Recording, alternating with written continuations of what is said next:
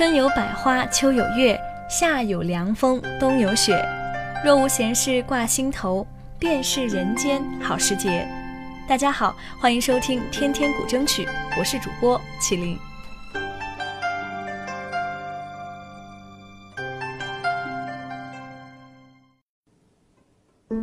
回忆像个说书的人，用充满乡音的口吻，跳过水坑，绕过小村，等相遇的缘分。你用泥巴捏一座城，说将来要娶我进门。我的心里从此住了一个人，曾经模样小小的我们。那年你坐小小的板凳，未夕入迷，我也一路跟。我在找那个故事里的人，你是不能缺少的部分。略带愁绪的旋律和带着水汽的嗓音，如同在缓缓讲述着没有结局的故事。莫名想到江南的村庄，两个天真无邪的孩子在村口的树下念着剧本，吴侬软语、清澈透亮的童声，久久徘徊不散。台上的女子咿咿呀呀地唱着，甩动飘逸的水袖，亭亭袅袅地移动着脚步。当年那个小小的女孩子已经长大了。而当年那个小小的男孩子早已消失在他的生活里。突然想起弥漫着泥土味道的童年和村口的老树，他红了眼眶，眼神愈加哀怨凄凉，声音亦颤抖着，轻轻转身，将水袖抛出去，可是抛不出浓重的哀愁。收工以后，他坐在后台，望着铜镜里自己脸上的油彩。他完成了小时候的誓言，终于可以站在他梦寐以求的戏台上，因为他记得他曾经说过，他喜欢看那些唱戏的女孩子们甩动水袖的样子。他现在在哪里呢？过得好吗？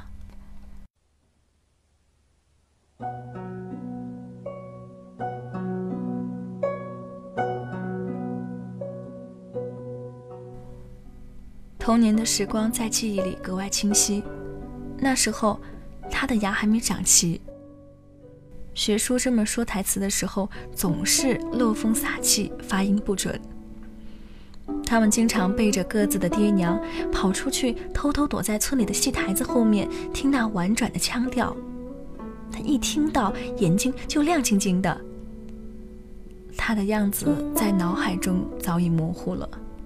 只记得他新长出来的牙齿是雪白雪白的，还有他搬着小板凳走在前面的背影。那年夏季雨后的清晨，他们在村口的树下玩泥巴，他教他捏小狗，怎奈他手笨的可以，无论怎么也学不会。他无意瞥到他像小花猫似的脸，笑得前仰后合。他却不理，再仔细地捏着什么，摆弄手里的泥团。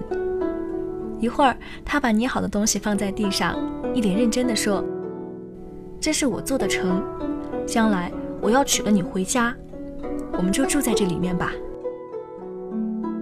将来我要娶了你回家，我们就住在这里面吧。”他一直记得这句话，清楚地记得，一个字都不差。可是。说这句话的人在什么地方呢？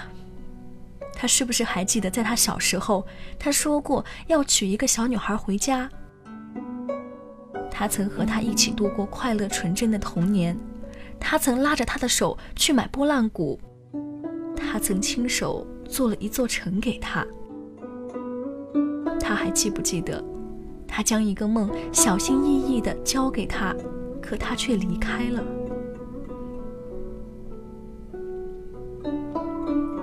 他还记得他在树下打盹的样子，梦一定是香甜的，否则他不会微笑。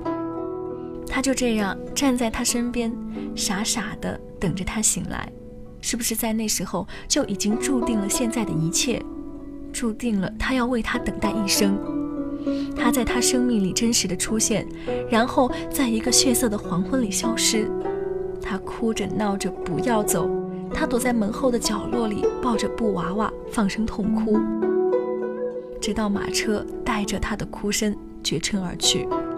他推开房门，一路哭喊着他的小名追出去，只看到扬起的尘土。是怎么样的开始，却直到现在也没有结束。他一直在找那个故事里的人，他是不能缺少的部分。故事的结尾会是什么样子，他猜不到。他终于明白自己在戏台上为何如此动容，唱出的句子哀怨彻骨，每个眼神都让人心疼。他也终于明白，他的戏不是演给别人，而是做给自己。时间是位含蓄的长者，委婉的讲述早已被我们忘记的童年往事。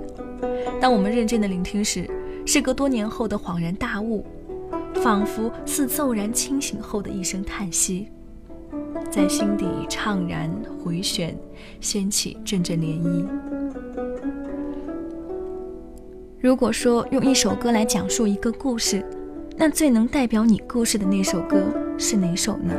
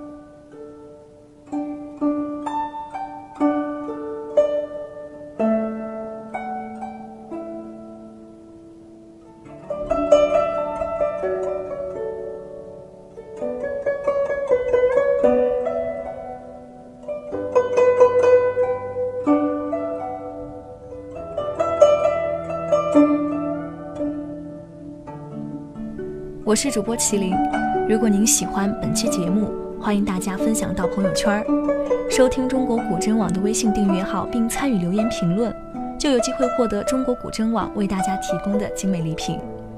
对天天古筝曲有兴趣的朋友，也可以尝试自行录制并投稿给我们。好了，感谢大家的收听，我们下期见。